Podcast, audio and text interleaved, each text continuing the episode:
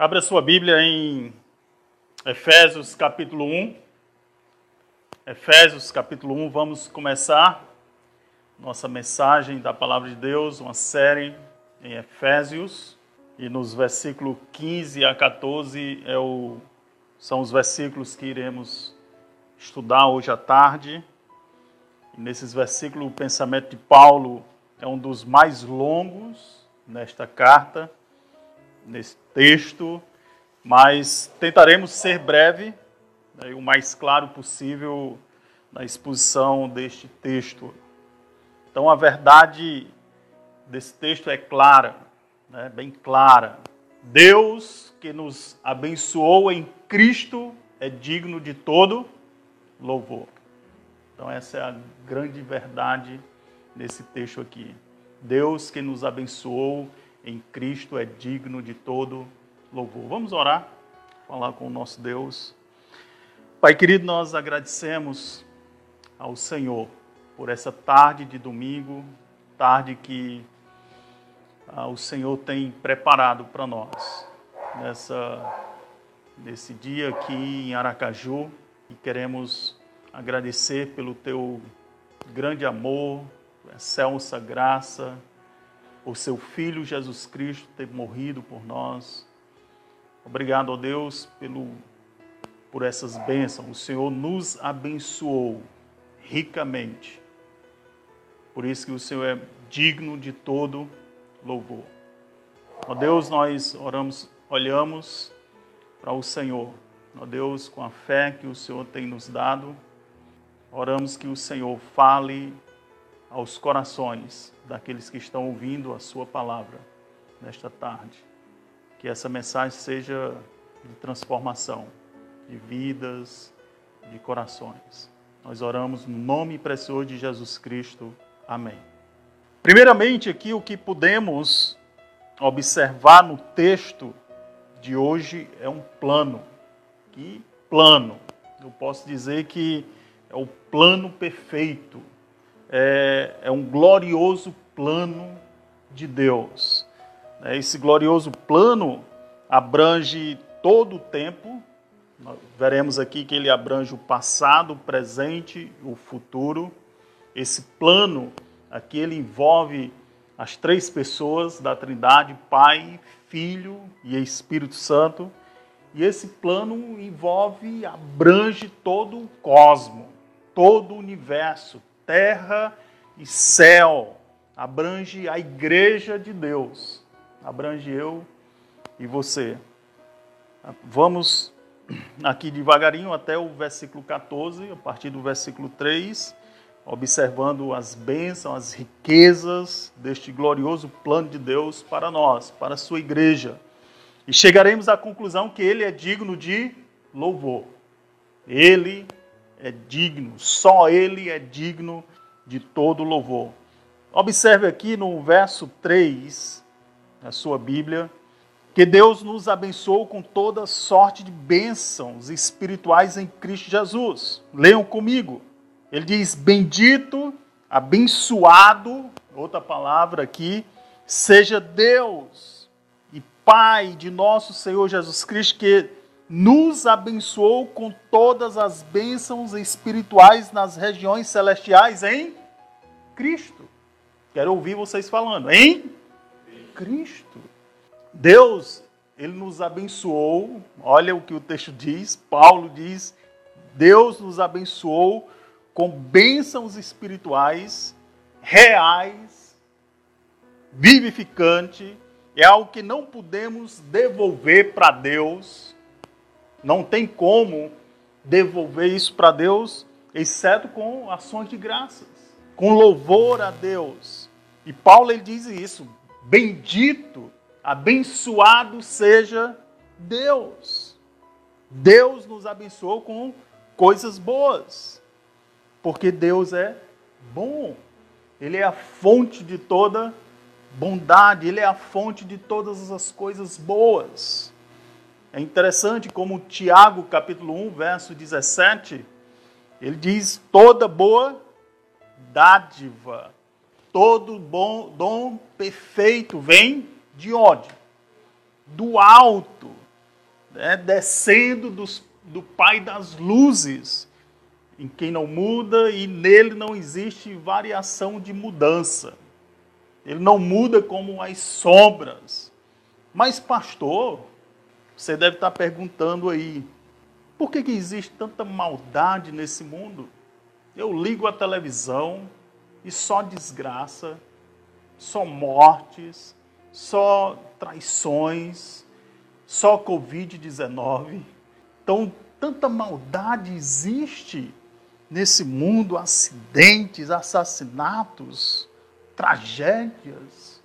De onde vem isso? Se Deus é bom, se só vem coisas boas de Deus. A minha resposta é por causa do pecado do homem. Essas tragédias, essas coisas ruins que ouvimos e presenciamos é por conta do pecado do homem. Por exemplo, dilúvio foi por causa do pecado do, do homem. Pragas no Egito por causa do pecado do homem. 70 anos de cativeiro babilônico, Israel, por causa do pecado do homem. Calvário aconteceu por causa do pecado do homem. As guerras mundiais aconteceram por quê? Por causa do pecado do homem. Tiago, capítulo 4, vai falar isso também. Deus é bom e é fonte de toda coisa boa.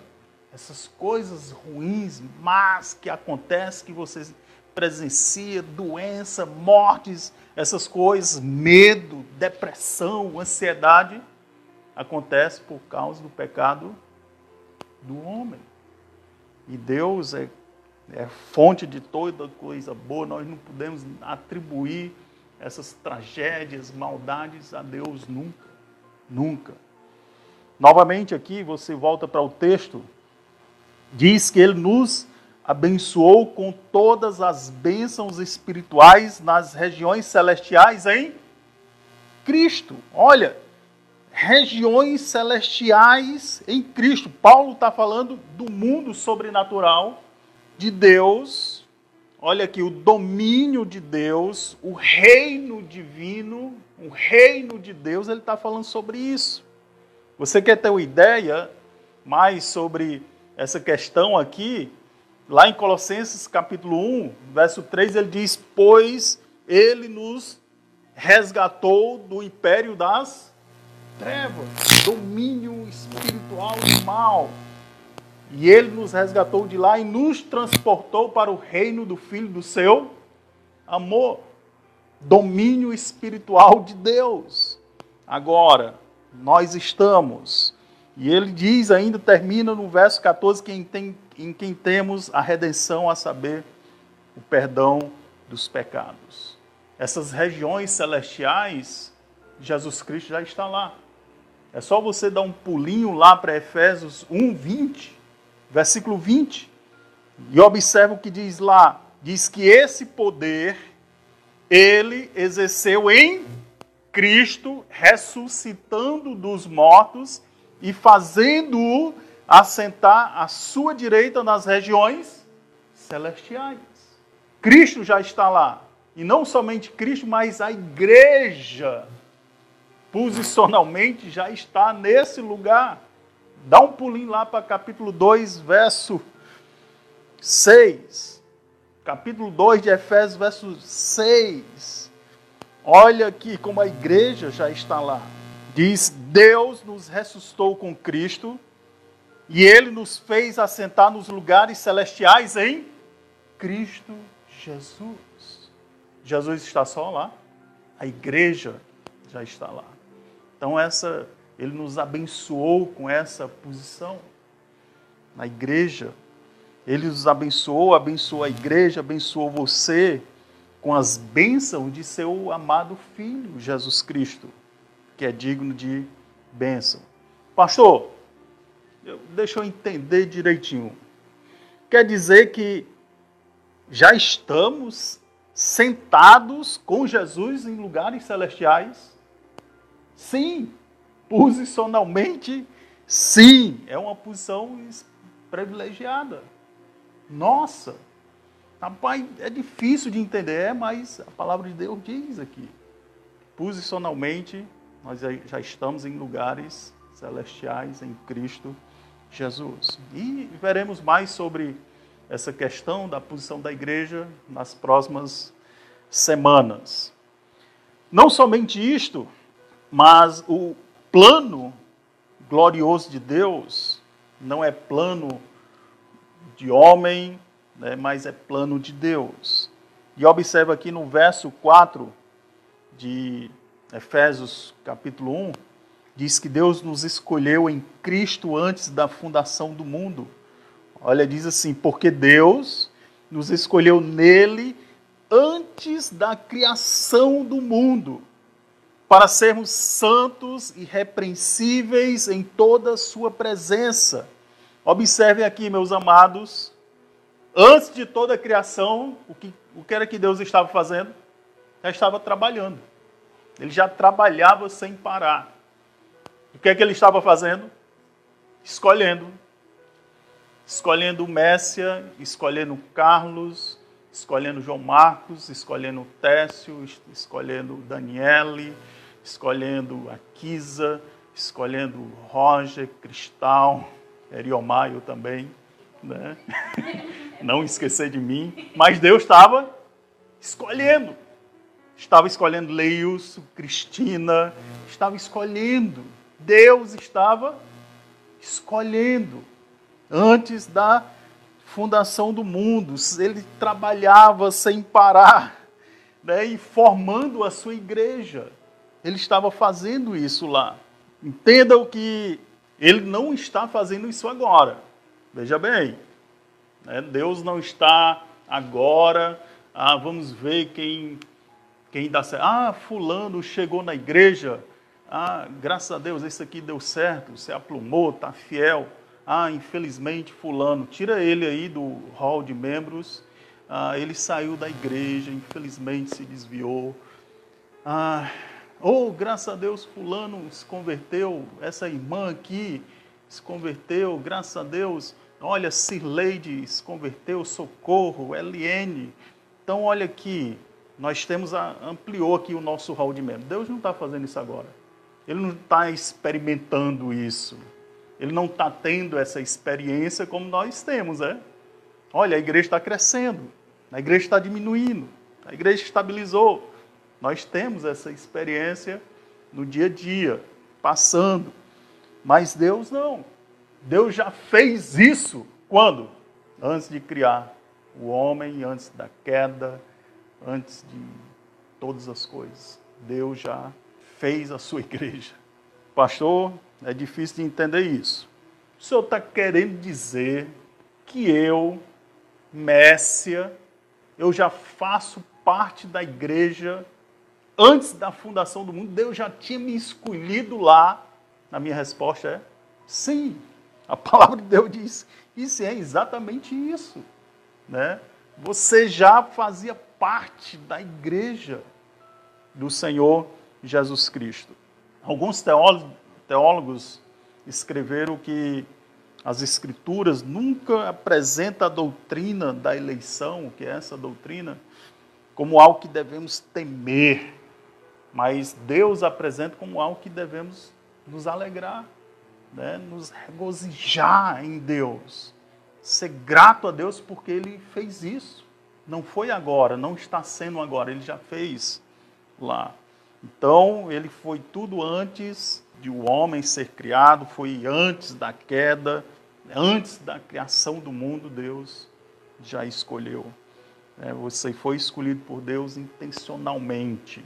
Deus fez isso. Tem até uma frase que Jesus usou em João capítulo 10, 27.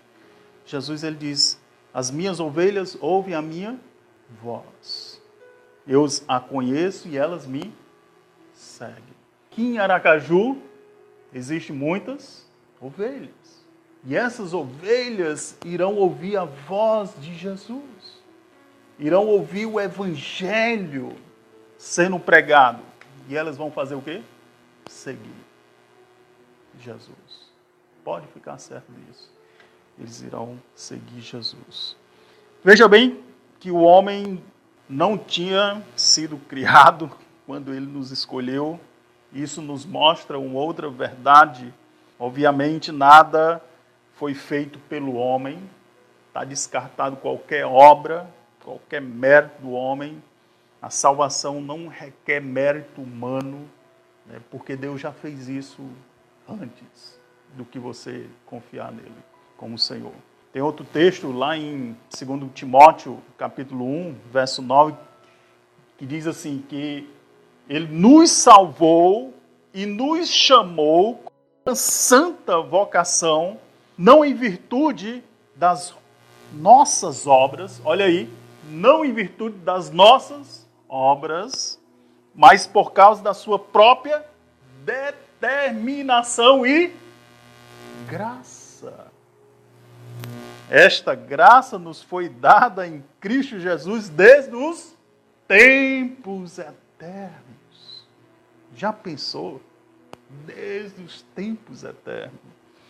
É, Deus livre e independentemente, ele não é afetado por nenhuma obra humana, nem escolha humana.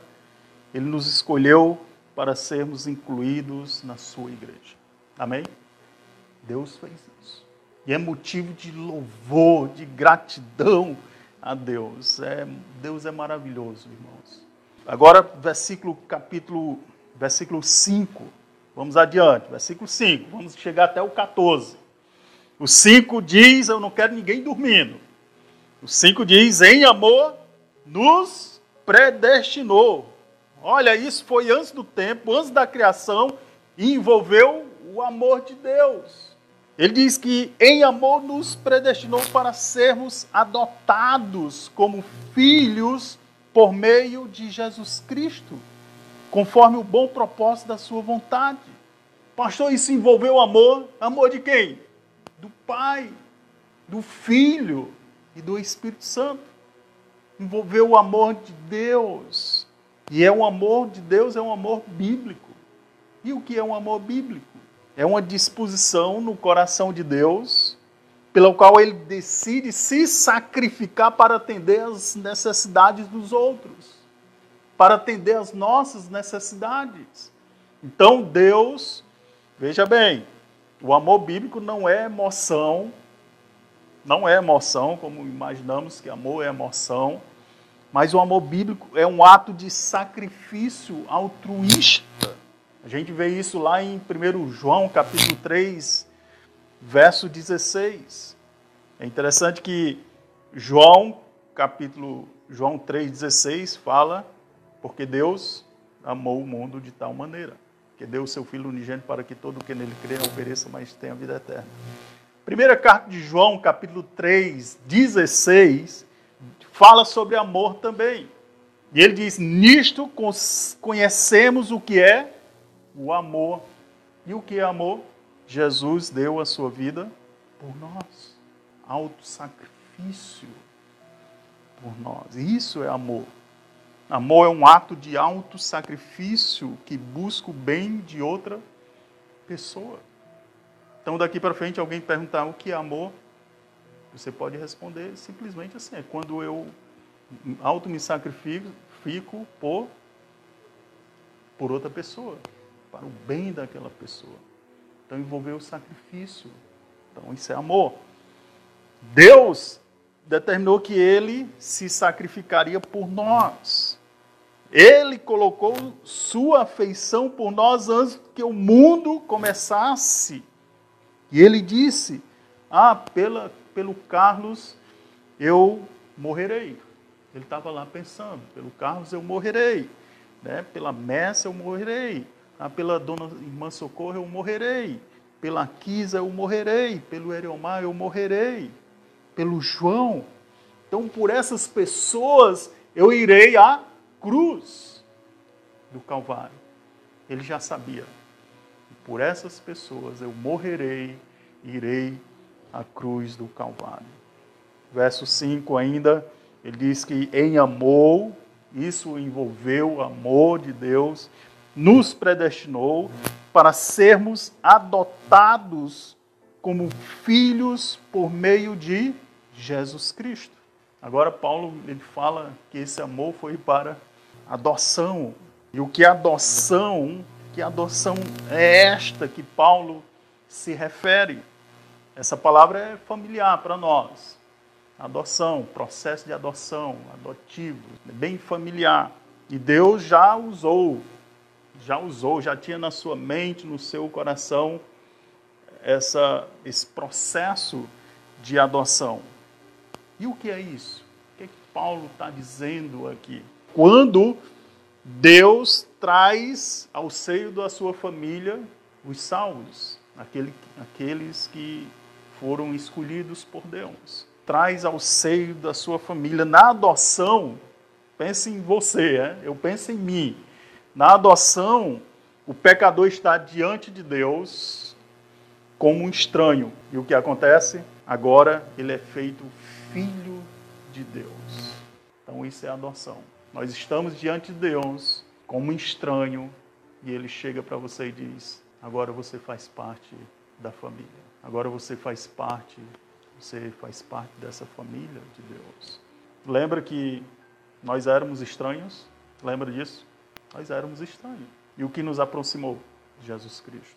Não foi isso? Jesus Cristo. Então a família de Deus não existe estranhos, porque fazemos parte da mesma família. E quando você se torna cristão, você se torna um filho de Deus, você se torna uma filha de Deus. Nós aprendemos isso lá em, lá em João, no Evangelho de João, capítulo 1. Versículo 11 diante diz que ele veio para o que eram os seus e os seus não receberam. Mas a todos quanto receberam, deu-lhes o direito de serem feitos filhos de Deus, a saber os que creem no seu nome. Veja bem, Deus, ele fez isso. Ele tornou você um filho uma filha de Deus. E Paulo diz lá em Romanos capítulo 8, você pode clamar, Abba, Pai. Um termo de proximidade, carinho, termo de, termo de afeto, porque você tem acesso a Ele. Você chega ah, diante de Deus e você pode chamar Ele de Pai, porque Ele lhe considera filho, Ele lhe considera filha. Pai, Ele está ao seu lado, Pai, Ele está em nosso lado, né, com a vida, está conosco a todo momento. Jesus ele garantiu isso lá em João 14. Ele disse o seguinte: Na casa de meu Pai há muitas moradas. Jesus falou isso. Na casa de meu Pai há muitas moradas. E quem vai morar na casa do Pai? Os filhos. Está lá, um quarto para mim, Daniele, quarto para Carlos, para Mércia, para João, a Kisa, um quarto para todos nós, na habitação de Deus. E melhor, Paulo continua no verso 5, ele mostra que tudo isso foi conforme o bom propósito da sua vontade. Novamente aqui, houve mérito humano, houve obras do homem, não, foi vontade de quem? De Deus. Vontade de Deus, só a vontade de Deus tornou isso possível. Foi exclusivamente isto que ele diz aqui, de acordo com o conselho, propósito deliberado da sua vontade. Tudo isto ele nos ortogou livre, gratuitamente, ele nos favoreceu no Filho. Observe o verso 6. Diz que para o louvor da sua gloriosa graça, a qual nos deu gratuitamente no amado. Portanto, em Cristo fomos adotados como filhos para o louvor da sua gloriosa graça. Logo, todas as riquezas, isso significa privilégios que pertencem ao Filho Jesus Cristo, agora passou nós a herdarmos todos esses direitos e privilégios, essas riquezas, porque agora nós somos filhos do mesmo Pai. E gratuitamente, irmãos? Precisa pagar nada por isso. Gratuito. Aqui foi essa obra de Deus. No plano de Deus, já envolvia também resgate, já envolvia o preço pago pelo sangue de Cristo, do Cordeiro de Deus lá na cruz. No plano glorioso de Deus, já englobava o perdão dos nossos pecados É só observar uma rápida observada nos versos 7 e 8. Olha o que diz. Nele, nele quem? Em Cristo Jesus. Né? Toda vez que aparece nele, em, em relação a Jesus Cristo, temos a redenção por meio do seu sangue, o perdão dos pecados, de acordo com as riquezas da graça de Deus, a qual ele derramou sobre nós. Tudo isso aqui já está, fazia parte do seu plano na eternidade passada. E ele traz o presente, essa execução. O pai planejou, o filho executou. E foi nele, no filho, que Deus realizou a nossa salvação.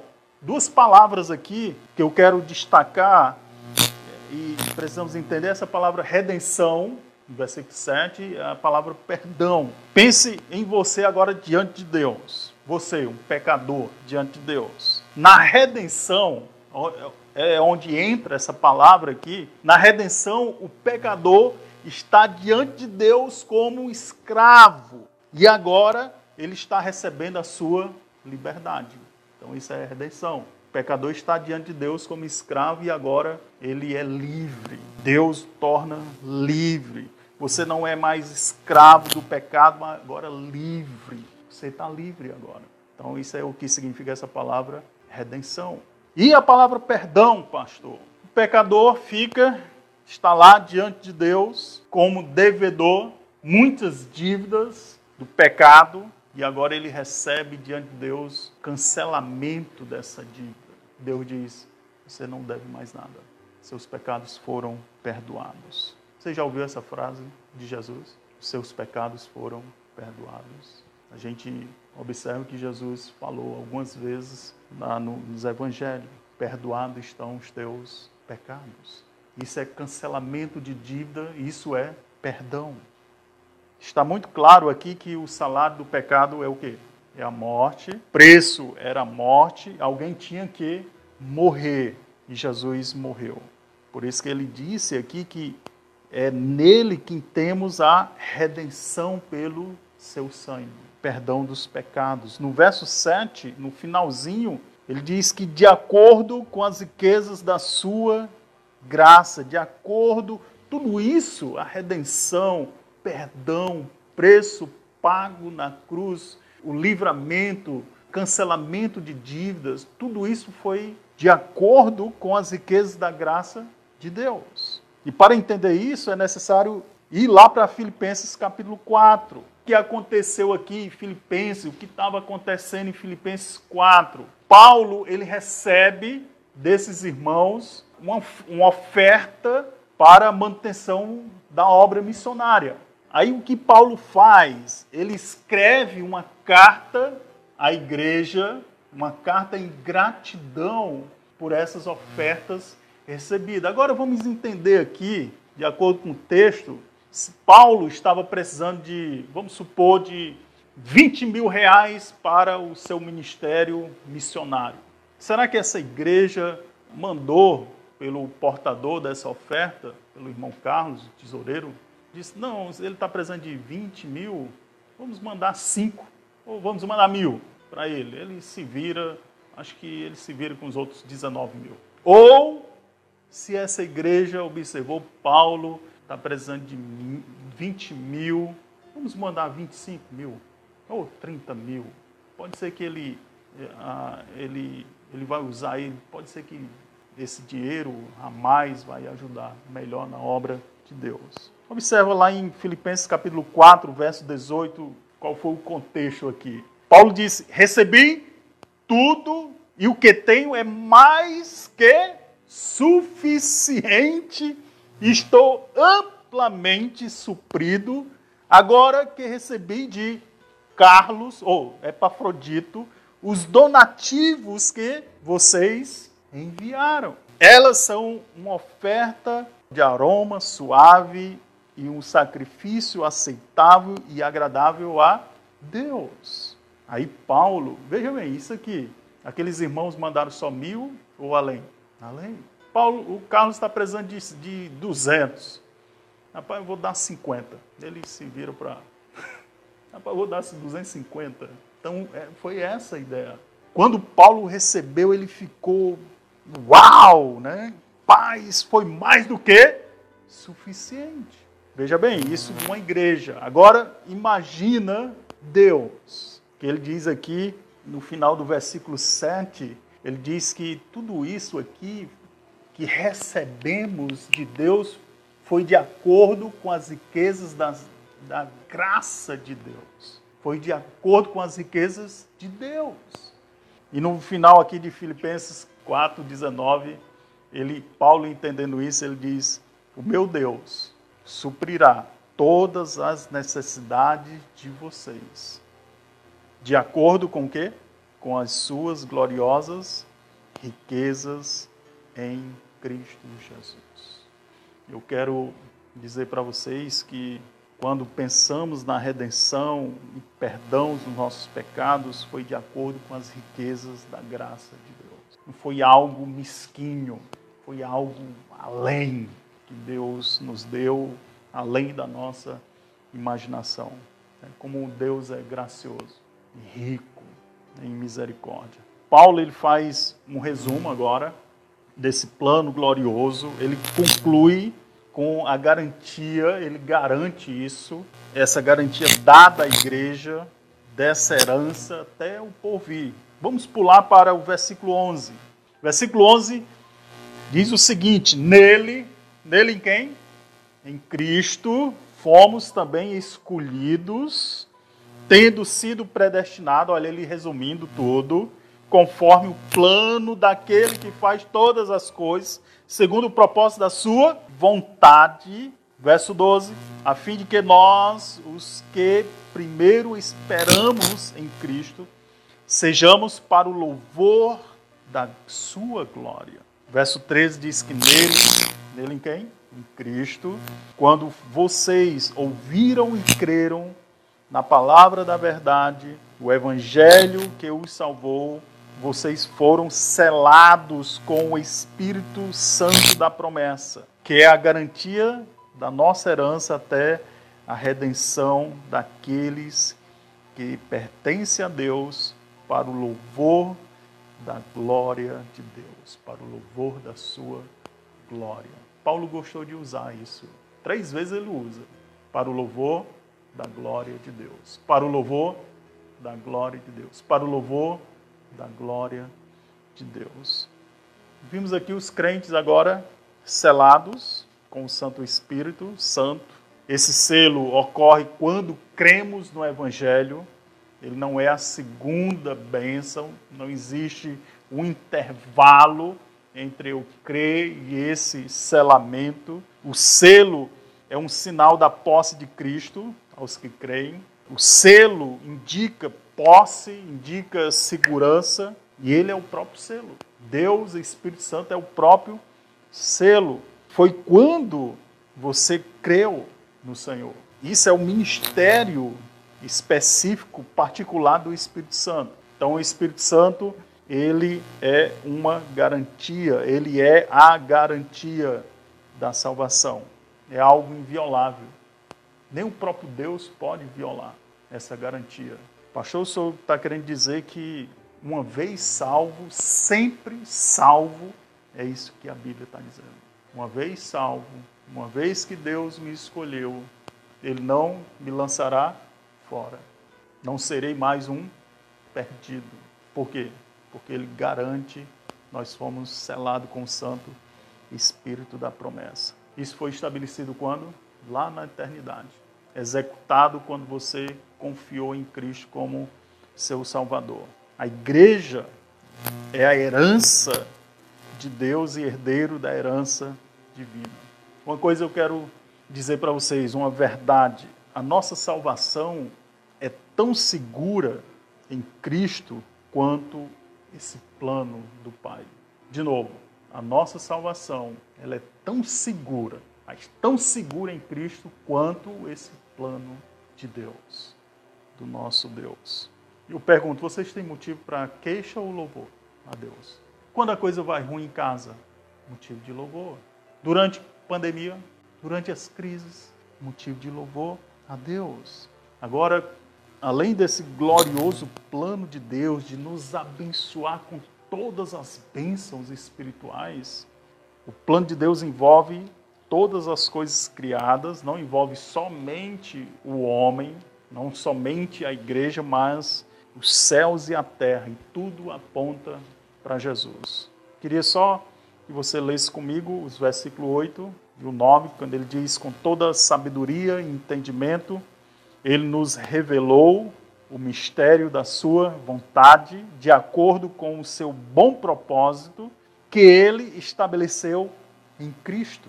Isto é, verso 10, de fazer convergir na dispensação da plenitude dos tempos. O plano de Deus, o plano do Pai foi estabelecido e será consumado no seu Filho Jesus Cristo. O anúncio satisfeito da sua vontade, ele estabeleceu todas as coisas no universo. Como ele diz aqui, nos céus e na terra. O ápice do plano de Deus envolve todas as coisas convergindo em Jesus Cristo. Tudo vai apontar para Jesus. Esse é o plano de Deus, o que estudamos nessa tarde aqui, né? de fazer tudo, todas as coisas sob o controle de Cristo Jesus. O plano glorioso de Deus é tão perfeito quanto ele. Deus é perfeito? O plano dele é tão perfeito quanto nosso Deus. Pastor, o que, que isso significa para mim? Qual é a resposta que eu devo dar a Deus a partir de agora, desse momento? Qual deve ser minha atitude? Qual deve ser, uh, como devo responder a Deus? A ouvir e ler a sua palavra. Vimos aqui, em Cristo fomos abençoados com todas as bênçãos espirituais. Não foi isso? Em Cristo fomos recebidos na família de Deus, como filhos. Em Cristo fomos salvos, libertos da escravidão. Em Cristo fomos perdoados de nossa dívida, de todos os nossos pecados. Em Cristo recebemos todas as riquezas espirituais, todos os privilégios de Cristo agora nós recebemos também. Em Cristo temos segurança da nossa salvação. Uma vez salvo, sempre salvo. E o que eu devo fazer?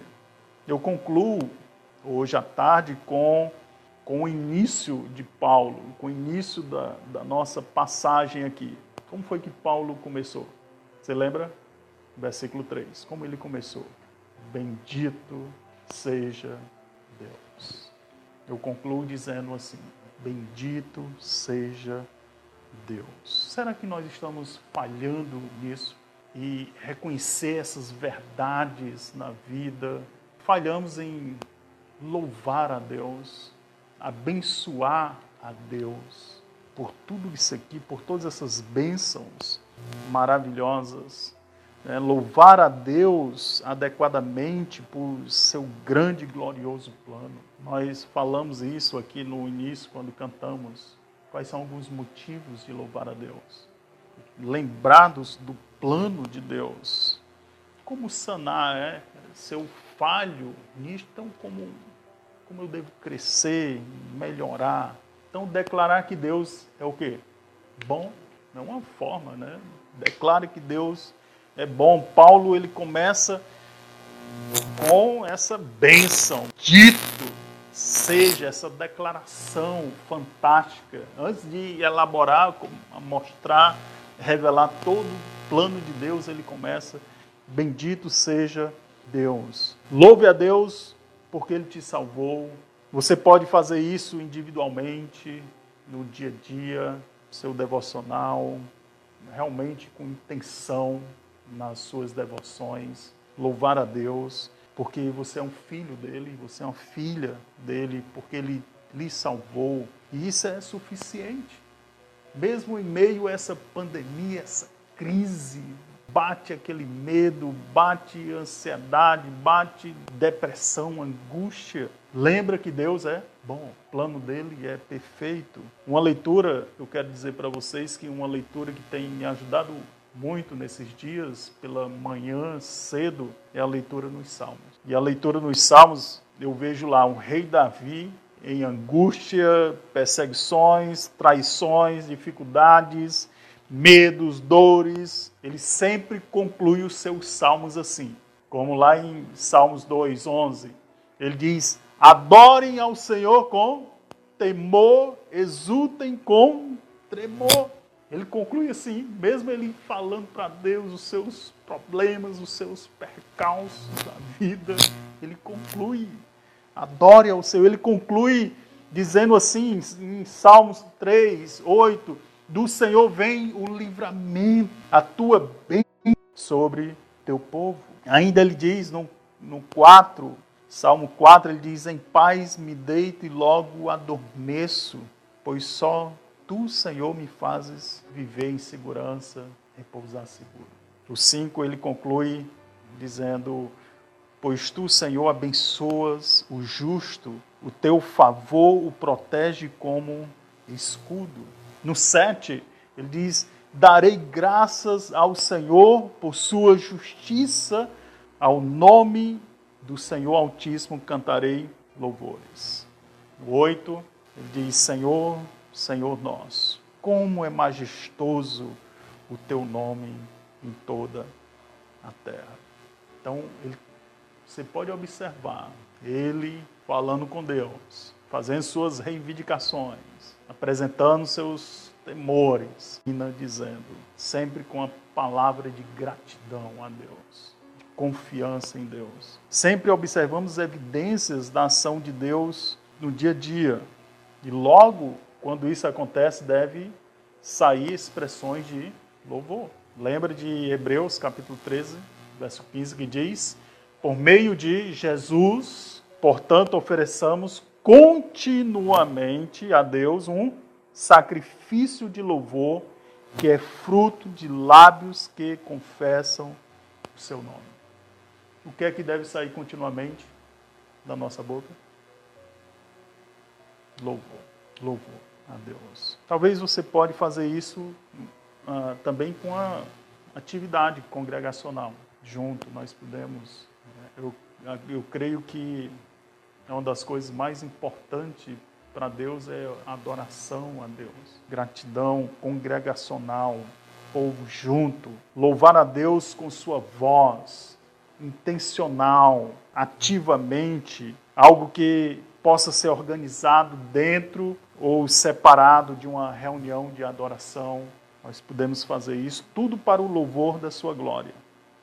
Um pastor escreveu, eu li esse livro recentemente, sobre adoração, congregação. Ele disse que a adoração nunca deve girar em torno de nós, mas em torno de Deus e de sua glória. Amém? Deus se agrada de um louvor significante. nós escolhemos. Hoje aprendemos aqui uma, um louvor e a letra, a gente mastigando, entendendo aquilo que estamos falando para Deus. E eu faço isso, né? Motivo de gratidão, de acordo com a letra. Você leu, você cantou, o que significa para você. Lembra do nosso nossa verdade. O Deus que nos abençoou em Cristo é digno de todo louvor. Amém? Vamos orar. Pai querido, nós agradecemos pela Sua palavra, Sua santa palavra. Te agradeço, ó Deus, pelo plano maravilhoso, plano perfeito, glorioso que o Senhor planejou. Nós lemos na Sua palavra que Jesus executou e o Espírito Santo ainda promove nos corações dos eleitos, nos corações dos filhos, esse plano, Sua verdade. Ó Deus, aqui em Aracaju, tem muitos que vão crer no Senhor. Nos dá, ó Deus, ousadia, intrepidez e oportunidades, ó Deus, para falar para as pessoas que, que fazemos contatos, falar do Evangelho. Cremos, cremos na Sua palavra, cremos que o Senhor há de salvar todos esses. Eles vão crer no Senhor. Ajuda-nos nessa missão de fazer discípulos de Cristo. Abençoa nossos irmãos que estão aqui, alguns, aqueles que estão em casa. Nós oramos pela sua proteção, a sua providência na vida de cada um. Abençoe em nome de Jesus. Amém.